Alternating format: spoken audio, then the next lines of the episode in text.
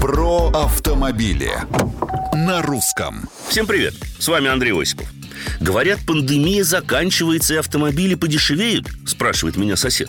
И не надейся, отвечая ему прямо, хотя и с грустью. Никаких предпосылок для этого нет, и они, увы, не предвидятся. И то сказать, только за первый квартал средний рост цен на поддержанные автомобили составил 5,2%, а на новые почти 4%. Если же смотреть на начало прошлого года, то с 2020-го бэушные машины подорожали на 25%, новые – на 15%. Причем продажи на вторичном рынке стабильно растут. А вот новых автомобилей покупают все меньше. Но на ценовой политике это не сказывается. Практически все производители уже не раз поднимали цены только в этом году.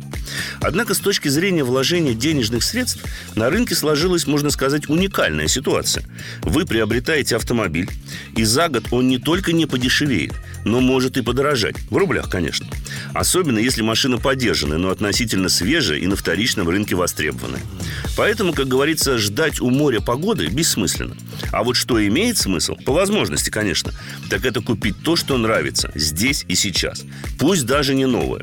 Что, повторюсь, даже лучше с точки зрения минимизации потерь при последующей перепродаже. Не согласны? Пожалуйте в соцсети Русского радио. А с вами был Осипов. Про автомобили на русском.